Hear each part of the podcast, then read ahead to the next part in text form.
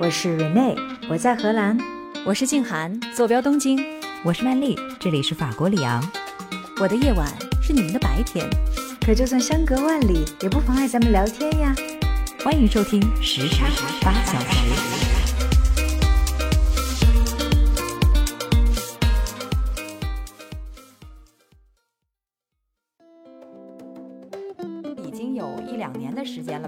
好好的去听一场音乐会，所以这一次重新回到了这个艺术的氛围里头，还真。当我们跟自然在一起，跟音乐在一起，跟艺术在一起的时候，不需要很多的钱，但是你的那种感受是无与伦比的。高价可以买到很多很美好的娱乐项目，但是其实。也有更多更珍贵的那些体验是无价的。艺术创作用心去感受，为什么艺术带给我们如此的这种放松啊，或者是心流的感觉？是因为那一刻我们就与它同在。我觉得艺术多元的最美好的一件事情就是它的多样性，使得你有机会去选择你会喜欢的东西。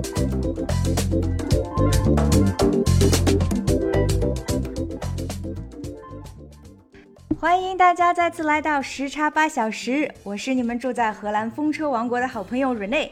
来来来，让我们隆重的请出我们文艺三人行的小姐姐们，鼓掌！今天又变成文艺三人行了。对我发现了，Rene 每一次都有一个主题，他上次搞个小酒馆，这次又给我们搞了一个文艺三人行，是吧？先跟大家打个招呼哈，大家好，我是正在东京的静涵。呃，各位好，我是在法国里昂的文艺青年曼丽。文艺青年姐姐们好，Hello Hello，Rene。各位听众朋友们，这两天呢就已经迎来了夏至的日久天长了。上次节目里面啊，曼丽有聊到过，说法国里昂的纬度呢，平行于差不多是中国的黑龙江哈尔滨。那么里昂北面的阿姆斯特丹呢，纬度是更高了一些，堪比是中国的漠河了哈。所以最近啊，白天的时间呢就变得特别的长，太阳呢是早上五点半在欧洲就起床了，然后晚上十点半才落，感觉一天里呀可以玩的时间 就多了好多好多。没错。很长啊啊！东京是什么样的情况呢？金涵，东京没你这么幸福。东京还是七点多钟，应该就黑天了，就看到晚霞慢慢慢慢就降下去。昨天晚上我还在院子里面看我们的晚霞，所以听到你说十点钟你们那儿的太阳才下山，哎，我真的太羡慕了。当然，我在想你是不是现在睡的也更少了一些？是的，就感觉不舍得睡，因为天好长，就觉得想要多玩一会儿。加上荷兰的最近的那个疫苗啊，速度突然就是后来居上了，突然觉得好像我们离回家吃爸爸做的菜又近了一步了，可能回国也不远了呢。哇，太 棒了！美好的心愿。哎呀，我这边还看不到希望。虽然法国的这个疫情有所好转哈，但是正像我之前说过的那样，法国人是一看见疫情这个不那么严重了，他们就开始出来作妖了。对。我 我现在真的，我现在到了晚上根本就没有办法睡觉，不是舍不得睡，因为楼下是闹市区嘛，特别的吵。昨天晚上一直到了半夜之后，好像还有人在敲锣打鼓，然后在唱歌跳舞，特别的嗨。你这有种住在了里昂的王府井的感觉啊，是不是？真的有点像，我都不知道为什么。而且底下的那个团我看不见他们哈，因为黑乎乎的。可是听上去呢，有点像我们中国的舞狮团。嗯，最近是不是因为欧洲杯欧洲杯是吗？对，可能他们都看球呢。哎，有可能。但但是我也不知道为什么欧洲杯他们会搞一个中国的舞狮子团在底下 叮咣叮咣，你知道吗？中国足球出不了圈，于是决定趁着法国的热度蹭一蹭。哎呦，真有可能。但是哈，你就可以看见这种。呃，体育的氛围啊，包括这个艺术的氛围啊，什么唱歌跳舞的，全部都回来了。嗯，是这样子的。哎，静涵，说起体育，奥运会到底开不开呀？现在看起来应该是开的，因为有一些细则慢慢的就出来了。比如说，应该是就这两天吧，东京的这个奥组委突然就发布一个消息，说现在这个细则规定出来了，有一万的观众可以进场去看奥运比赛了。当然，他说这个一万人啊，只是指观众，不包括所有的一些安保人员或者工作人员，所以实际的人数一定是超过一万人的。嗯，但其实日本还在紧急状态之中，是吧？就不管了，就开吧。日本的紧急状态从上周末。刚刚结束，所以从这个周一开始，紧急状态已经结束了，结束了，就基本上可以恢复正常了。对，但是现在对于喝酒啊聚集还是有明确的规定的，这个规定也非常的奇葩，我可以简单跟你们两个分享一下哈。嗯，说，呃，喝酒是可以的，但是人数有限制，必须是两个人或者更少。第二个限制呢，就是喝酒的时间是只有从中午十一点一直到晚上七点。餐馆啊、酒吧呀是可以提供酒水的，七点之后不能提供。第三个规定就是只能喝最多九十分钟，超过九十分钟，对不起，您也不能喝了。所以我不知道他们这规定是从何而来。我那天看着这规定，我就在那儿笑，我说。他的意思是，难道说这个病毒九十分钟之后就开始发作了，或者是说这个七点钟之后这个病毒就特别严重？这个应该是可能是跟荷兰学的，或者说西方社会都有这样的规定。反正现在只要是你去到外面去吃饭喝酒，都有时间的限制，就一个半小时九十分钟。现在是取消了，但之前荷兰也是限酒令，晚上八点之后所有可以售酒的地方，你会看到他用一个大的一个。架子把它给封起来，就你就买不到酒了。所以日本可能是跟欧洲学的吧？学点什么不好？这明显不是不相信病毒，这是不相信人呢。就是人，你过了七八点钟就管不住自己了，然后喝酒喝过了九十分钟就也嗨了，就开始什么都能干了。他这这个规定其实也是无效的。就之前说所有的酒吧都不能卖酒的时候，很多的日本的年轻人在长时间的国家紧急状态之后，真的就忍不住，他们就到那个。便利店去买酒，然后就在户外喝，你知道吗？就在公园里呀，或者是就在路边啊，然后几个人拿着啤酒在喝，所以其实根本就管不住。这个规定，规定是死的，人是活的。如果想不遵守规定，有无数种方法。是的，是的，法国也一样，还是一定有一定程度上的限流吧？我想管不住那些最不经管的人，但至少能管住像我们这种嫌麻烦、没酒喝就不喝了的人，确实也是有一定的效果。对。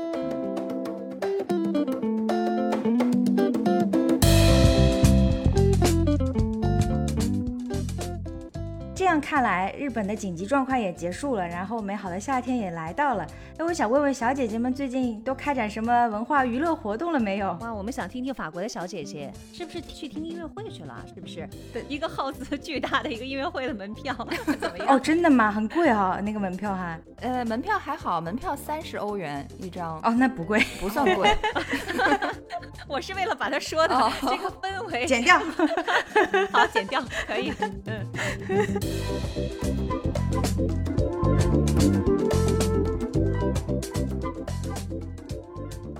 法国呢，这边是从五月底六月初的时候就开始解禁了。嗯，那么我们六月二号的时候哈，我就迫不及待的去听了一场演唱会。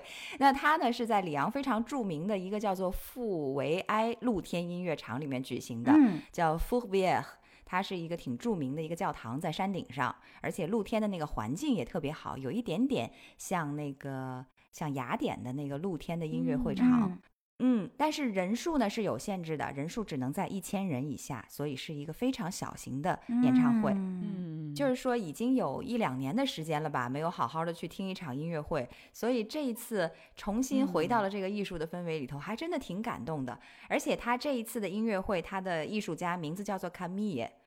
嗯，我想可能可以翻译成卡米拉吧。那么这个卡米拉呢，他是法国的一个特别著名的音乐人。他的特色是什么呢？就是他用极简的装备，比如说他用自己的身体所能发出的一些伴奏的声音，去丰富他的这个音乐内容。所以他是 vocal 还是？他是 vocal，他是 vocal。而且这次音乐会可能也是因为受到了疫情的限制，所以他就只有一个人，从头到尾就一个人在台上，旁边的音乐几乎都没有，是没有伴奏的，是吗？对。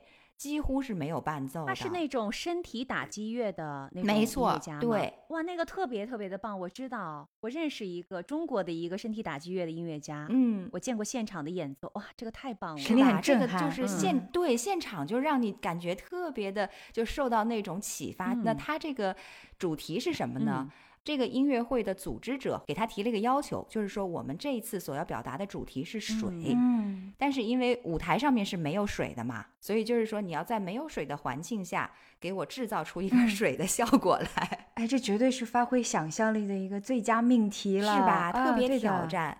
所以他是怎么做的呢？首先他缝制了一件特别大的衣服。这件衣服呢，全部都是由别人废弃的一些材料缝起来的，一层又一层，我估计大概得有十几层。他呢，就是自己穿着内衣上了台，然后当着大家的面，一层一层把这个平铺在台上的衣服穿起来。当然，这个衣服也平铺的非常有艺术感哈，层层叠叠的，远远看去就像一层一层的波浪一样。摊在舞台上，然后他就把它都穿上，然后他告诉你说，这一层是聚酯纤维，那一层又是另一个什么名字，法语的我不太听得懂。反正最后他穿起来了，我估计那衣服也很重很重。他穿上了以后，在台上站着都不太能动了，走起路来比较艰难。但是这个塑料的嘛，因为是，所以一动起来就会悉悉嗦嗦的响啊，发出像波浪一样的声音。对，然后他就把这个话筒贴近他的衣服。然后用手摩挲也好，或者身上动也好，就模拟出那种波浪的声音啊，水花的声音啊，哎呀，可神奇了！嗯，我当时就目瞪口呆地看着他，而且他除了有声音上的这个给你的直观的冲击，还有视觉上的享受。哦，就你看着他，因为他那衣服做的也很美，他的镜头呢，除了我们常规的，就是说你从正面、从侧面去拍摄它，还有从它的顶头从上往下。去拍它，所以它那个衣服整个就跟一个湖面一样平铺在舞台上。是用无人机拍摄的，上面那个顶摄是吧？它顶摄可能就是固定了一台摄像机在上面，所以我们就可以全方位的看到。是，所以是声音、影像多重媒体的一种享受了。是的，是的。而且呢，它在开头和结尾的部分也有这个小彩蛋。开头的部分呢。我估计他们原本的打算是要请一个特别原生态的，好像是非洲某个部落的一些艺术家来给他们唱一段开头。可是呢，因为疫情的原因，这些人他们请不过来，所以只能让他们拍摄一段。他们索性呢就把这个镜头设在了非洲一个特别破的小村落里面，在一个小窝棚里面，背后就是黄土地。然后他们就在镜头前面招呼，抬头就说：“哎，来呀，我们一起来听音乐啊！”差不多就是这样一个意思。然后就一群土人穿着布鞋、拖鞋什么之类的，就开始又唱又跳，也是完全没有任何的伴奏，就都是原生态的。一共好像有我数了一下，好像是七个人还是九个人。然后其中一个人主唱，剩下的那些人就在旁边用嘴给他们就是。弄出各种各样的鼓声啊、乐声啊，给他伴奏嘛。跨越 时空的阿卡贝拉，真是这个太美好了。跨越时空的阿卡贝拉特别好，而且他们那个拍摄的手法也很好，就是那个镜头，这一个人就是先离镜头特别近，等于就跟你真是面对面在打招呼，之后他就慢慢后退、后退、后退，然后你就看到了一群人出现在你面前，他们就开始载歌载舞。然后那个嘣嘣嘣就非洲鼓的声音之后，他就说我们的演出就开始了。然后这个舞台上的人就走出来，这种 bongo 肯定能够帮助很好的暖场起来，对吧？嗯，哎，特别美好，特别美好。嗯嗯。刚才听曼丽讲，我有两个感受，一个是一个人表演的音乐人真的是太不容易了，嗯，因为他要一个人撑起全场，他要负责所有的视觉效果，是吧？然后所有的声音的效果，包括那种互相之间和观众之间的交流，所有的效果，他一个人要全撑下来。这个音乐家太棒了，没错。第二个，我的刚才的感受就是，我们虽然没有在现场，但是因为曼丽的讲解，把我们带到那那儿啊，所以有的时候我就想，就是一个人的表达，这是一个多么 powerful 的一个能力，你知道吗？因为我口对我心，你知道多难吗？有的时候我们就感受到了，但是你。想把它转述给别人的时候，说不出来。对，你就说不出来，你就觉得哎呀，怎么那么贫乏？我们很幸运的是，曼丽刚才跟我们讲，把我们带到那个场景当中，所以哎呀，我觉得很棒，真的很棒，谬赞谬赞。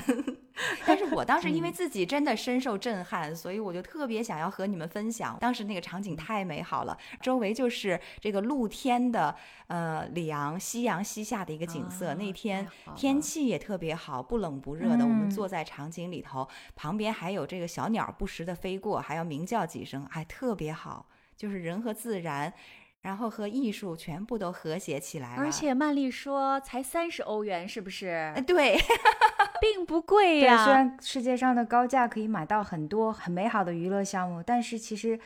也有更多更珍贵的那些体验是无价的，是没有办法用价格来衡量的。应该说，嗯，艺术创作就是这样。嗯，是的。当我们跟自然在一起，跟音乐在一起，跟艺术在一起的时候，不需要很多的钱，但是你的那种感受是无以伦比。当时就觉得我的心灵就放飞了，就自由了。我太羡慕了。嗯。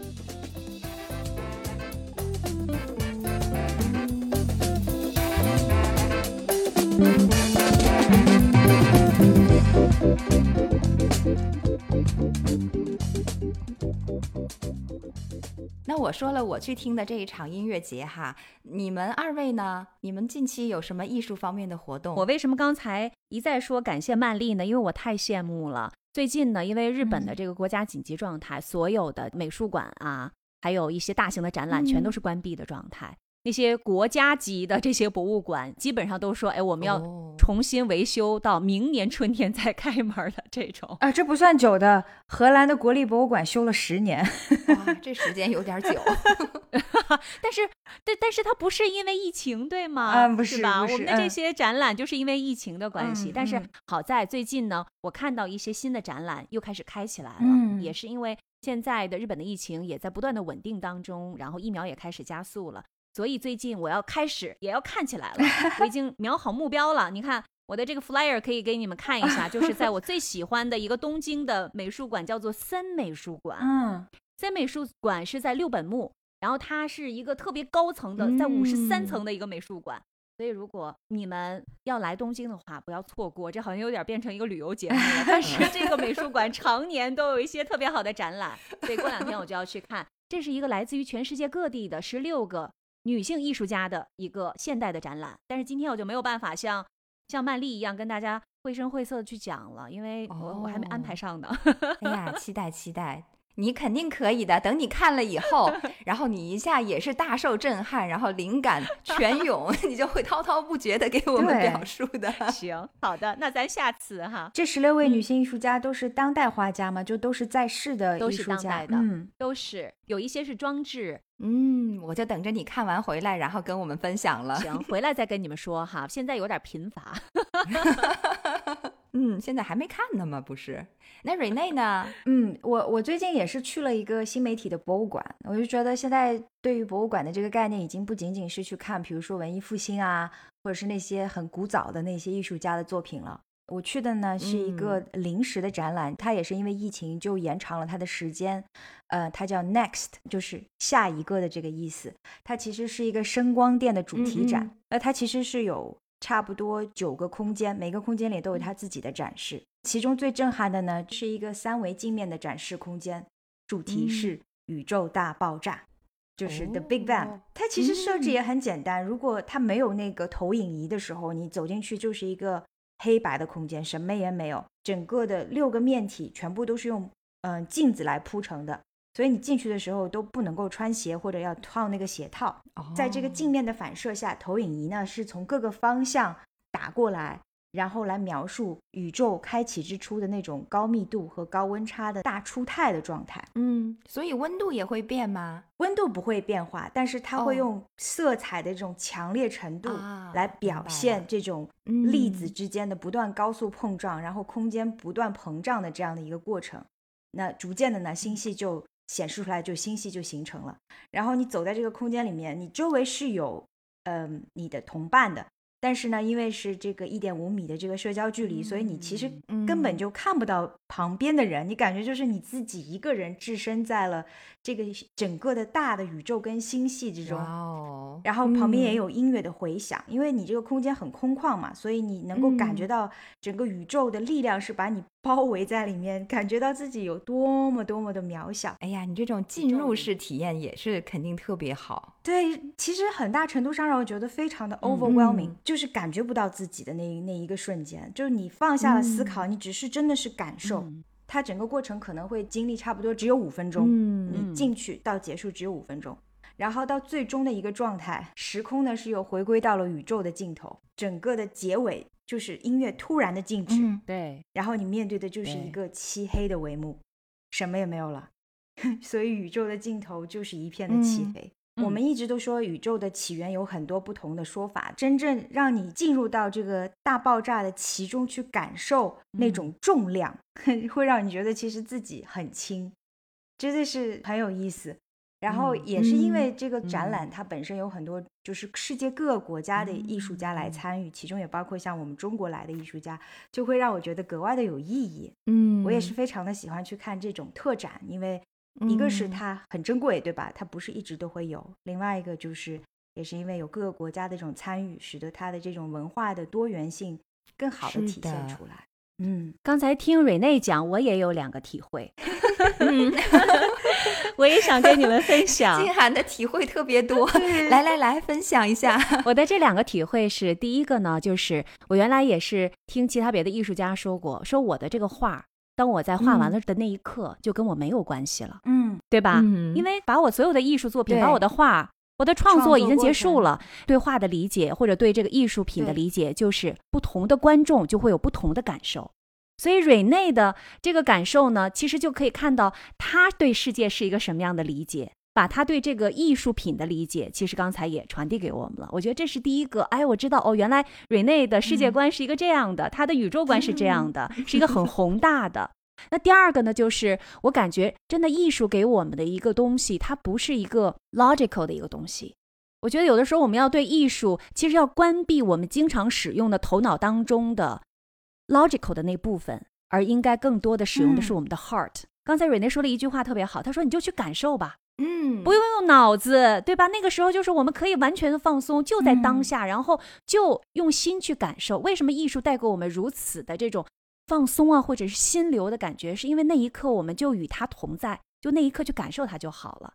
所以刚才瑞内给我讲的这个瞬间，就让我感觉到，哦，他当下在那一刻就是和这个装置艺术和这个多媒体艺术就在一起，嗯然后他感受到，我特别同意，然后享受嗯到了。是，的确是这样。是的，嗯是的。我想到的是什么呢？就是当瑞内跟我们说这一期要谈文艺青年，谈文艺哈，我我还没有说点题，强行点题了，实在等不了了。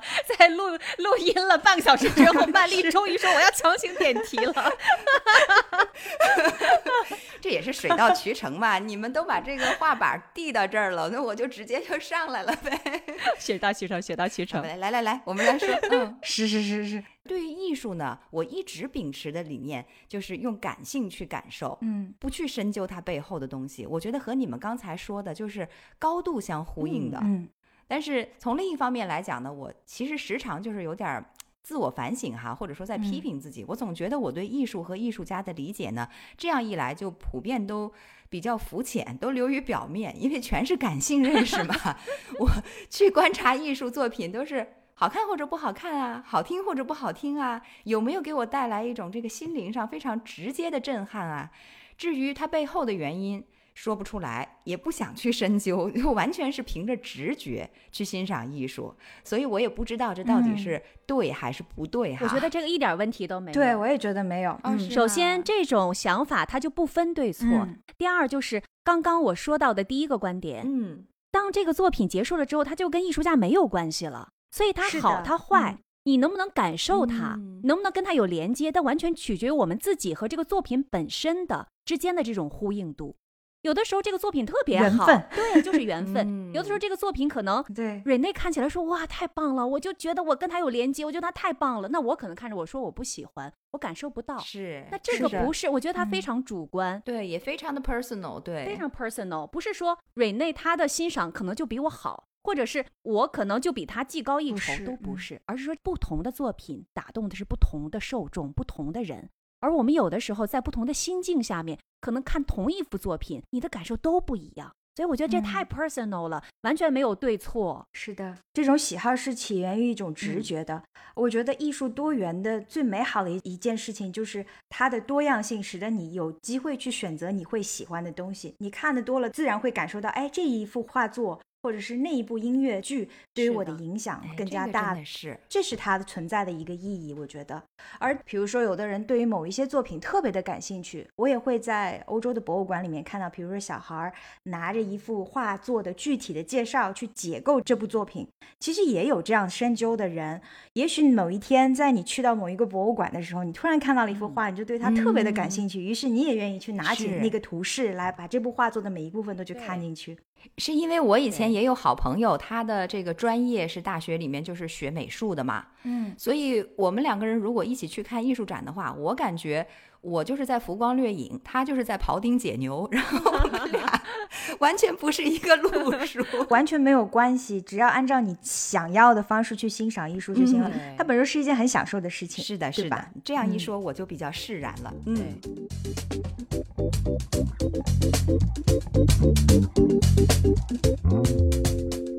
好，我要强行点题啦。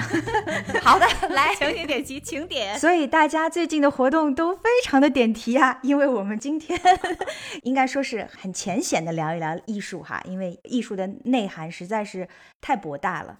那之前呢，我们其实是花了两三期的时间，谈了很多关于教育的话题，也谈了成长之中的经验啊、教训。同时呢，我们也是说到了音乐艺术。和对艺术世界的感知是如何帮助了我们三个人来开阔了思维和眼界？也谈兴趣爱好呢是如何影响，甚至呢是改变了我们的人生轨迹哈。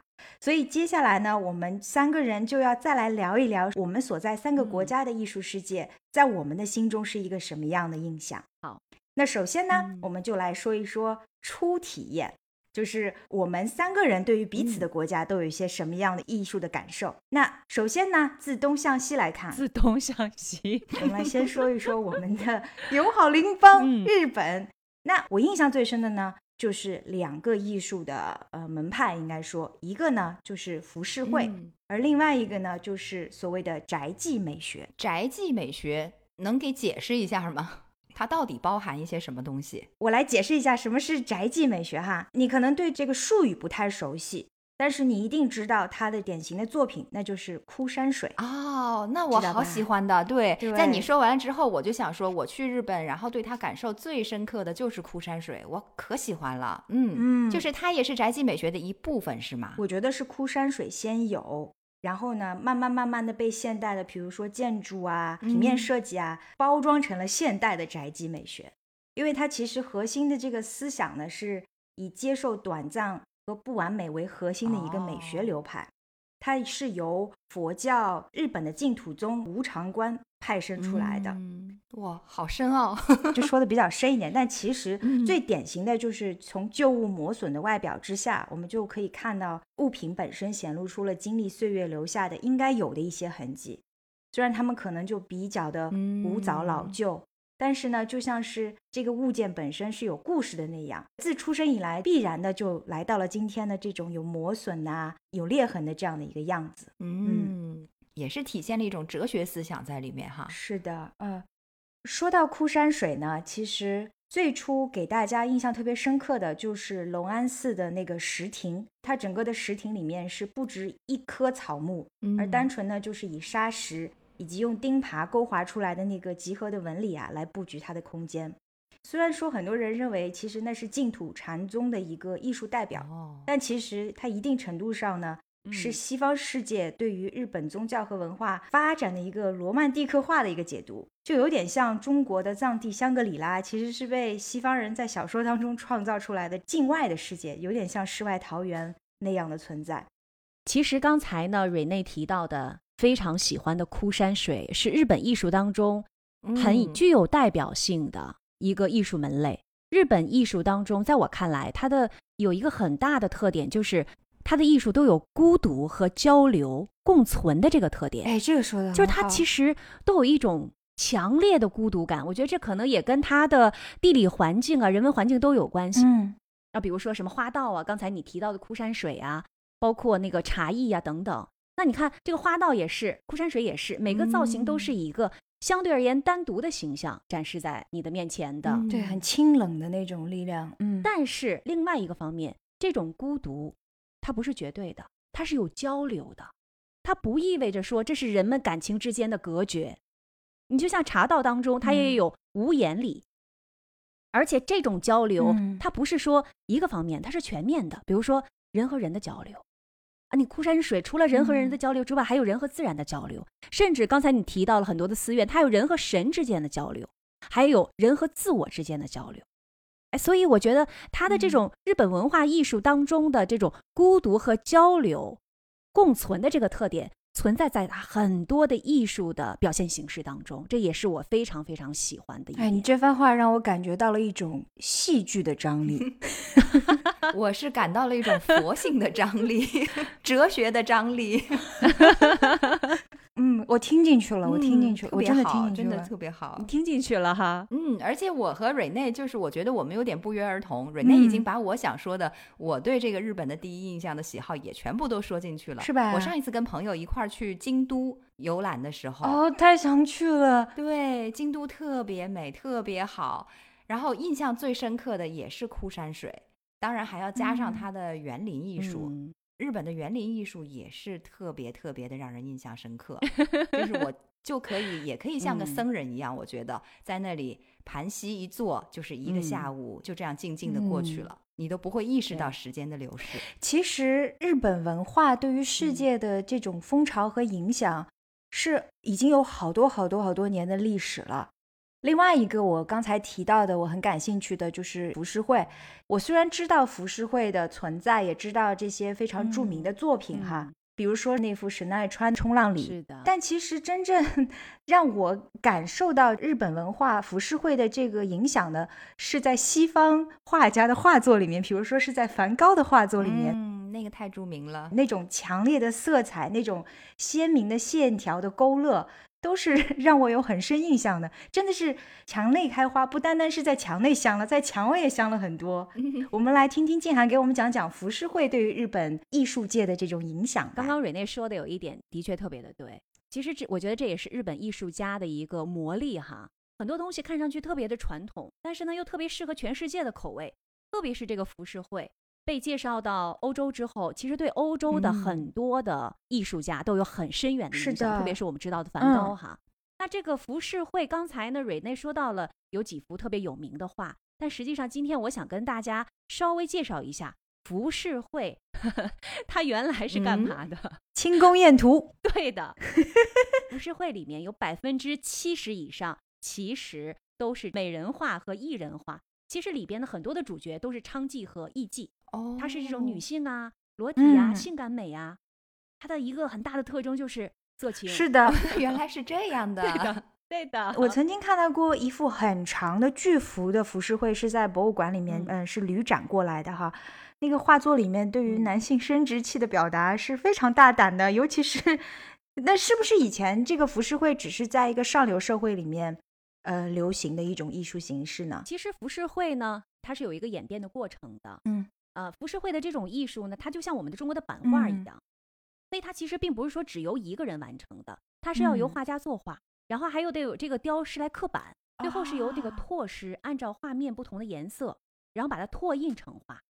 所以一开始浮世绘只是一个颜色，就是墨的颜色，后来渐渐的变成了这个红色有朱色的了，嗯，然后再到有其他别的多种颜色，它是有一个演变的发展的过程。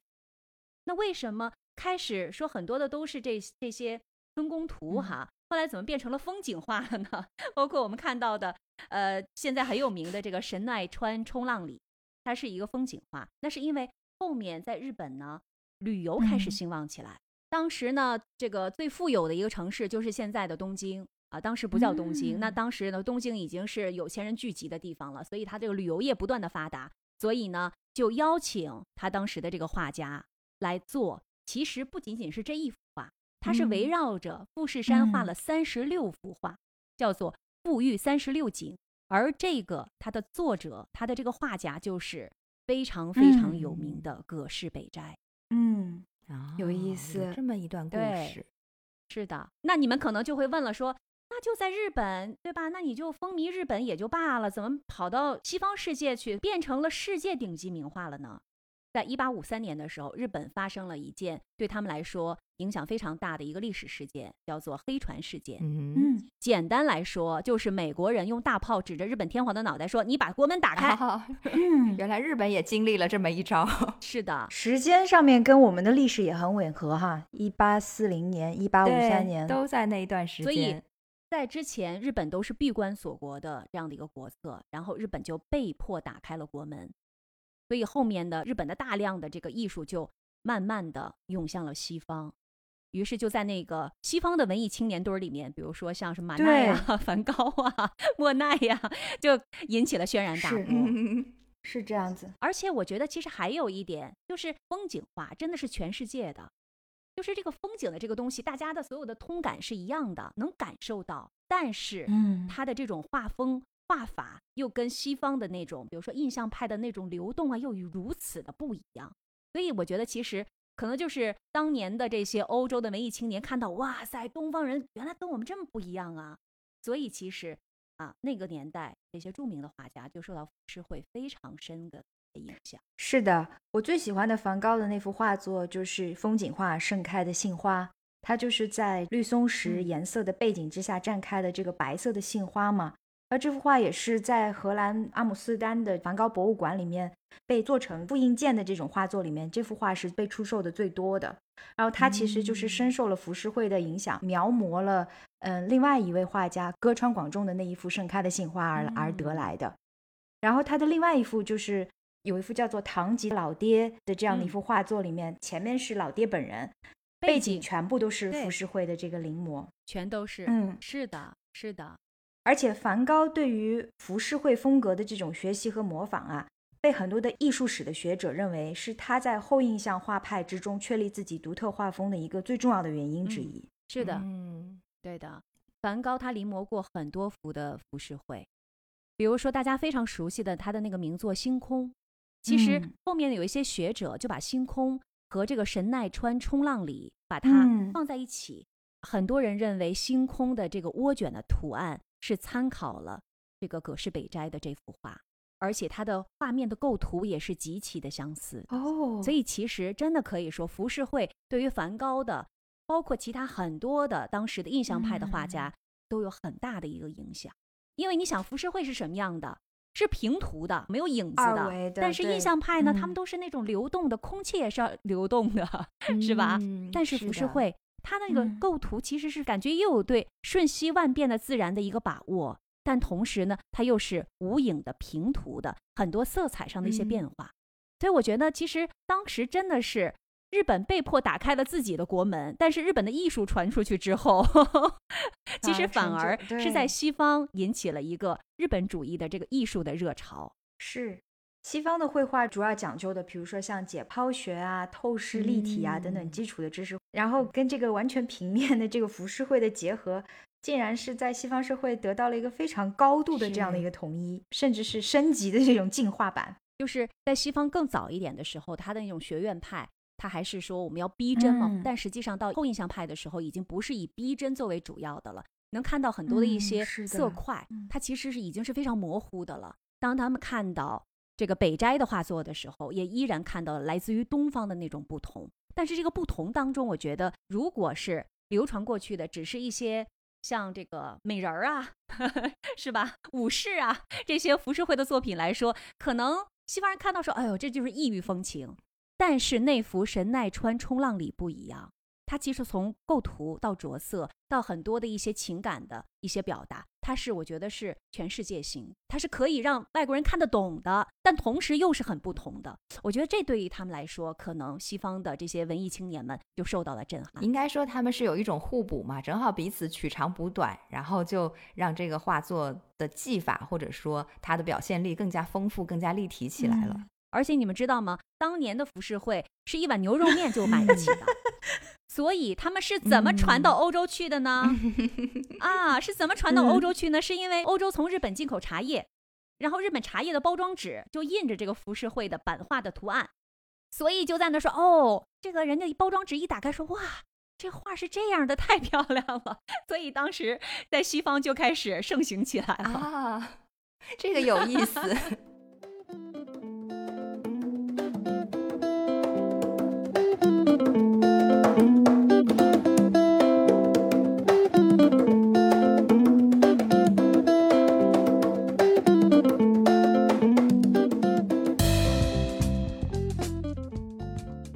刚才我们提到说，日本的浮世绘的艺术形态对于西方社会其实也产生了很重大的影响。其实，在浮世绘的文化对于西方社会产生影响的这整个的过程当中，有一个很重要的连接点，那就是这些艺术的碰撞都发生在一个非常重要的西方国家，那就是我们现在曼丽居住的国家法国。哇，好洋气的法国！而法国作为这个西方社会文化艺术非常非常重要的一个高地啊，我们就不得不谈法国的启蒙运动。这整个的把西方的社会的一个现代的艺术跟文文艺形态的奠定，应该说都是在那个时期开始的。是啊，这个法国呀，真的有太多的这种精神的领袖先驱哈。我记得我在法国巴黎去玩的时候，嗯，就去到了，应该算是相当于我们中国的八宝山革命烈士公墓，但是法国的先贤祠嘛，对，先贤祠，巴黎的先贤祠，好像。呃，去的游人并不是太多，但是呢，我呢就是本着到了那儿就不放过任何一处的这样的一个想法，我点踩遍，对，看望一下这个所有的这些伟人。然后我记得当中很醒目的，就是他最中间就安葬着伏尔泰和卢梭两位伟人，他们是这两个人的墓碑是特别显要的一个位置哈，而且很有意思，就是他们俩是面对面的。我当时就想说，哎，这俩人。啊，这俩人就是当年还是有恩怨哈，掐的不行。结果现在是，据说是前后被葬进了这个，呃，埋在了先贤祠。然后两个人现在还互相对话，这一辈子 都是互相掐，但现在可以继续的凝望对方，然后再进行不断的 思想上的交流，因为他们两个真的都是法国思想启蒙的这个先驱哈，而且又是同一个历史时代的人，所以我觉得当时哎，我觉得这太有意思了，法国人的这个设置真的很有对着，这是故意的吗？故意的，对，后人好像就是故意把他们俩要这样放在一起。哎，曼丽，给我们讲讲他们俩当年是怎么对着干的？寄生于何生亮，是吗？哎，说到这件事情啊，我们当年好像在中学历史课本里面学习的时候，都说法国启蒙运动的三大代表人物哈，说卢梭、伏尔泰还有孟德斯鸠。那孟德斯鸠我们先撇开不谈了，其实他们差不多都是同时代的人。那卢梭呢，他和伏尔泰的这个恩怨确实是很有意思。十八世纪的启蒙时代叫做 The Age of Enlightenment。嗯，然后法语叫做 siècle du lumière，所以呢，他们真的也是一个有点像我们战国时期百花齐放、百家鸣放的那种感觉，各自有各自的理想和主张。那卢梭呢，他是一个浪漫派，嗯，他写的《忏悔录》还有《社会契约论》《论人类不平等起源和基础》等等，他其实倡导的是人人生而平等。然后。呢，他对于君主制是有很猛烈的抨击的，他比较倾向于要建立一个共和制的这个社会制度。他其实就是在这个政治思想领域，他是属于比较激进的一个人。而同时呢，伏尔泰他又是另外一种风格，他主张的是开明的君主政治，强调自由和平等。对他召唤的呢是思想的自由与宽容。所以他们两个人彼此在这个政见上是不太相合的。从另一方面来说呢，伏尔泰他出生的这个阶层比较高一点，所以他一生好像生活都还比较从容优越。但是呢，卢梭可以说是从平民阶层里面出身的，那从小到大好像一生相对来说比较颠沛流离一些，曾经在人间的各个阶层里面都打过滚儿。那么他呢，可以说是一个平民的代表。所以他们俩无论是在这个政治上啊、出身阶级上啊，另外还有在这个对于宗教的态度上面，他们都不太一样。这种对立和隔阂可能也就无可避免了。再到后来的时候呢，他们甚至在这个个人私生活的私德方面也起了一些对彼此看不顺眼的争执。对这一方面也特别有意思。他们是爱上了同一个人啊？没有，没有，这个是没有的。这个起因是什么呢？就卢梭他自己和他的一个女仆，常年是保持这种同居关系，甚至他和这个女仆生了五个孩子。但是呢，他就打着说为你的名声着想这样一个非常荒谬的一个名义，他就把这五个孩子全部都送进了巴黎的孤儿院。你想，这这五个孩子有父有母啊，对啊，特别让伏尔泰看不惯，伏尔泰就批评他。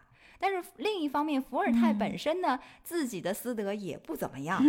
他是他是在五好像是五十多岁的时候吧，就已经年纪很不小了。他让他的一个外甥女去照顾他，结果他和这个外甥女就发生了不伦之恋。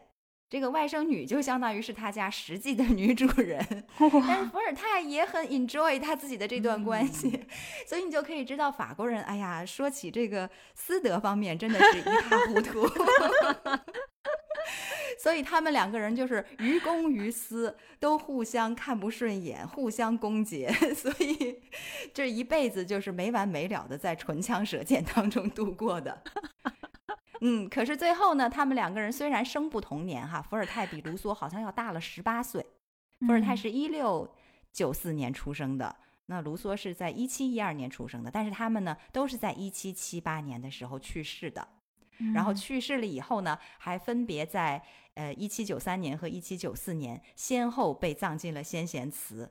还被后人安排他们俩面对面的待着，所以这段恩怨真的是很有意思。我觉得他们可以继续互相 攻讦，然后继续也碰撞出思想的火花。就 像我们在中学的时候读书，我觉得读的真的特别的刻板。我们提到法国启蒙运动的这三大代表人物的时候，就是很平平淡淡的讲，对吧？说卢梭他的代表作品是什么，他的主张有什么，然后就过去了。然后伏尔泰也是一样，孟德斯鸠也是一样。我们除了我也完全没有讲到他们的这些名人轶事跟私德，私德是吧？大家都是一样的心理，对私德最感兴趣。一说到私德，他们的事儿全记住了。是，要是当年的课本里面包括了私德这个 bullet point，大家肯定都学的特别的好。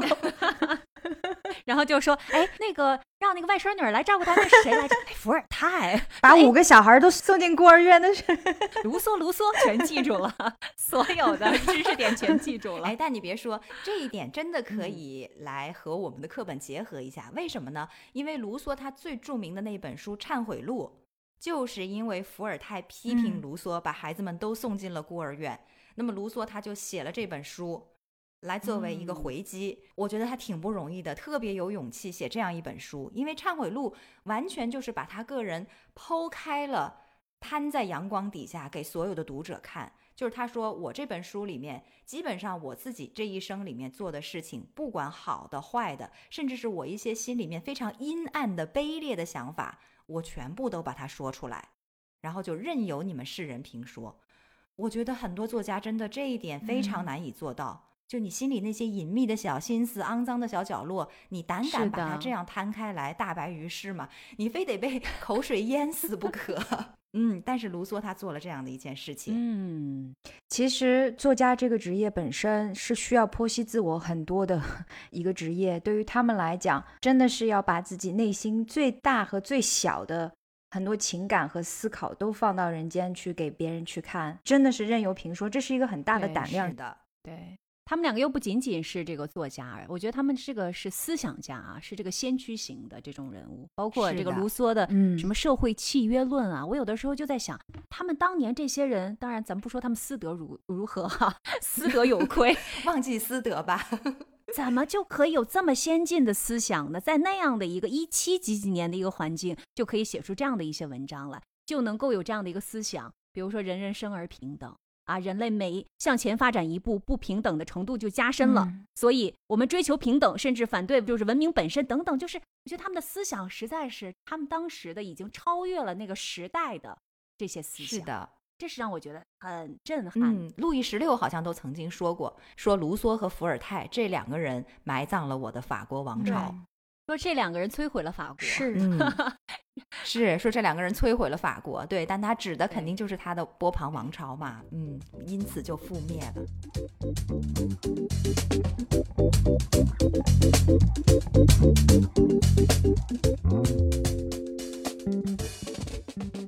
哎呀，我们刚才在这里聊法国的思想家们哈。本来是聊挺严肃的话题，我感觉，然后说着说着就说到人家私德上面，然后就不亦乐乎。来来来，我们收住收住。那讲了这么多法国，哎，瑞内，那荷兰呢？对于我来说哈，其实我对荷兰的了解不多。然后我感觉他就是当年给我的印象，曾经是一个海上强国。然后当年四处征战，除此之外，我对他的文艺方面的了解真的是乏善可陈，我特别的羞愧。然后知道的人物就是梵高，呃，就想不出别的了。你肯定知道伦勃朗啊，伦勃朗，对对对，但是我不知道他是荷兰人，我没有去追溯伦勃朗是哪里人。对，我要想说的就是伦勃朗。说到荷兰，可能伦勃朗真的是我最喜欢的一个艺术家之一，因为他的画的画作之伟大之处在于，他其实做了很多的一些开创性的，包括他的那那种利用像舞台高光一样的这种颜色啊，都说伦勃朗光嘛。但我觉得又不仅仅是如此，我觉得这个人身上有一种让我很着迷的地方，就是他第一照见了现实。因为他的代表作，比如包括《夜巡》呐，包括那个解剖学课呀等等，其实都是照进了现实。而且在他的画作当中，还有一点很妙，就是他有很多很多的自画像。对，所以你可以知道，从伦勃朗年轻的时候，一直到他年老的时候的整个的一个他面容的一个变化。然后在这个过程当中，除了他的面容的变化，你还可以看到他的技法的变化。他整个的技法就像换了一个人一样，他的技法的变化之大。和他的人的相貌的变化之大，我觉得可以有的一拼。所以我觉得这个人太妙了。所以一说到荷兰的艺术家，说到荷兰的这个艺术，我就会想到伦勃朗，他是我最喜欢的艺术家之一。是的，文艺复兴大家都知道，它鼎盛的时代呢是在十五、十六世纪的意大利，包括就像意大利的这个文艺复兴三杰哈。但其实它逐渐的传到了嗯欧洲的北面之后呢，就在荷兰这个地方是。产生了一个高度的蓬勃式的发展，呃，也形成了所谓的低洼国家的北方画派，那或者是被称为是尼德兰画派。而伦勃朗呢，就是这一个时代最鼎盛时期的这个代表人物。当时的几乎所有的画家，就是在那个时代有影响力的荷兰的画家，都是他的门徒。你想想看，就是他一个人养活了整个的荷兰画派，等于是我们之前都提到过，说荷兰社会贸易经济活动啊，在黄金时代的时候是高度的发达。荷兰社会呢出现了很多的富商大贾，也就是以前的平民百姓，因为做生意呢就发家了。要说世界上的小资产阶级，我想十六、十七世纪的荷兰可能就是他们最初的代表 形象了。然后呢，就成为了新一代的艺术的赞助人。养了很多的门客，那艺术呢，也是在十六、十七的世纪的时候的尼德兰，就是荷兰呢，扎根于这个肥沃的土壤啊，出现了非常风格鲜明的北方画派。它的这个兴盛的点呢，不在于他去表达更多的天主教的这种宗教影响下的这个社会形态。荷兰的这些艺术家对于画作宗教题材是不感冒的，因为这些复古请来画家，不单单是画肖像画。还画作了很多他们当时的生活场景，像伦勃朗就其实是受雇于当时阿姆斯特丹的城市护卫射手队，画了那幅非常著名的画作《夜巡》。作品呢是完成于一六四二年，现在是在荷兰皇家博物馆里面的一个永久馆藏的镇馆之宝。嗯，但是瑞内，我记得这幅画其实是有突破的，也就是说，其实他是想要打破当时的很多的一些传统。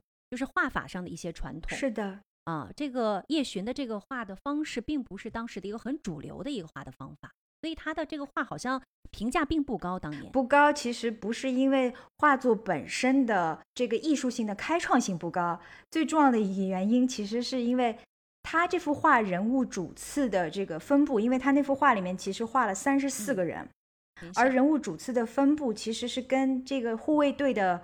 级别和尊卑是没有关系的，是由出钱份额来确定的。就谁出钱出的更多，按道理呢，伦勃朗就应该把它放在更明亮的位置，画得更加的雄伟一些。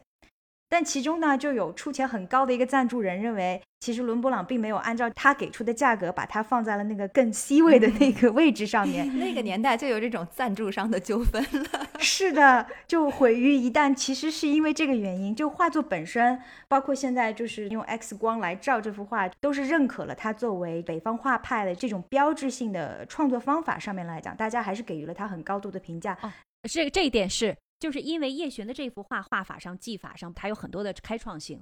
我的意思是说，当年他因为要做很多的创新，他不想按照传统的一些画法来来画，因为它是个群像嘛。就像你说的，他也主次也不分，是吧？就当年对这幅画的评价和反馈并不是太好。是的，就是因为这个赞助人认为伦勃朗没把他给画好了，他就说起这件事情，然后导致了伦勃朗当时因为这幅画作其实身价大跌，确实是这样子的。对，嗯，对他身价跌了，而且后来也因为这幅画找他的画的人越来越少，他到晚年的时候其实生活还挺难的。对，对，他的鼎盛时期是荷兰画派的鼎盛时期，但其实他终老的时候家当都败的差不多了，那还挺可怜的。的确是这样。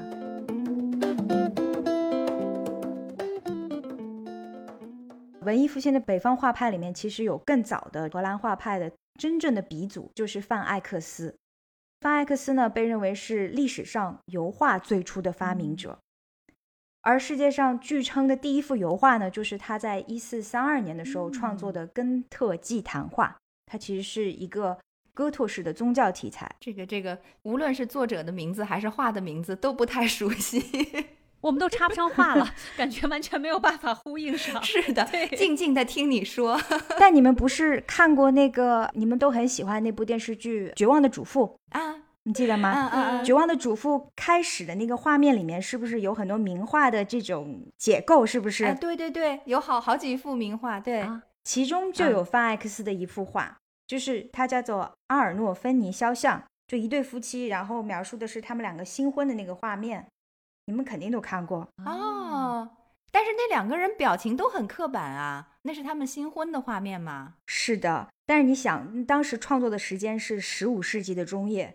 画作本身表现的全都是宗教题材，而这幅画作却展现了是一对世俗新婚的夫妻，然后两人执手宣誓的一个画面。当然了，对于《绝望的主妇》这部电视剧来说，其实是挺讽刺的一个反面的这样的一个映照，对不对？这个画作在现在看来可能稀松平常的一个场景啊，但是在十五世纪天主教依然是一统欧洲天下的时候，其实。画作本身已经被认为是冲破中世纪禁欲主义的一种表率了啊，嗯，可以想象，嗯。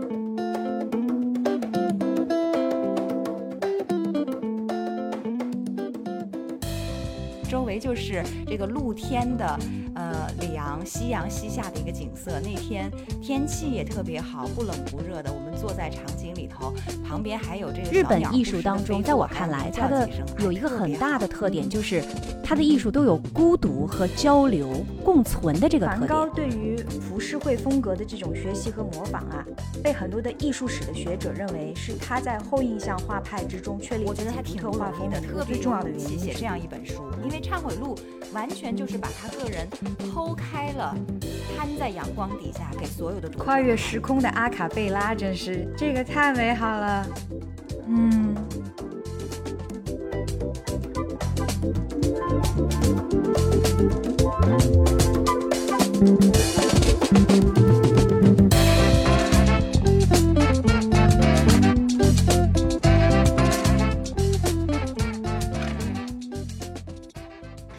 这个时间又差不多了，我们真的是意犹未尽啊！聊着聊着很开心啊，然后就说了好多相关和不相关的话题。我们这个。但这种碰撞让我觉得，就是我们这种走心而又即兴的互动和对话，其实是非常有意思的。我们每一次素材都多的可以聊不止一期。那这一次这样子的话，时间差不多了，我们也把这个关于艺术的话题再留一个影子，等到我们下一期来着重的讲一讲，嗯，这些国家艺术和文化的课代表的故事，好不好？好的，没问题。嗯，那让我们跟大家说一声再见吧。好的，那谢谢我们听众。这么长时间的陪伴哈，今天也听了我们唠唠叨叨说了很多的故事。嗯，我是在法国里昂的曼丽，在这里呢和各位说一声再见。希望下一期你来继续听我们讲这个关于文艺的故事。谢谢大家，我是住在东京的静涵。最近我们的雨太大了，我们下期再接着聊，拜拜。我是在荷兰阿姆斯特丹的 Rene，感谢大家今天跟我们一起进行艺术创作。哎呀呀呀，我们在。在初夏的季节跟您告别，然后期待我们下一次节目再一次和大家开心的聊天。嗯，时差八小时，我们下一期不见不散，拜拜，拜拜。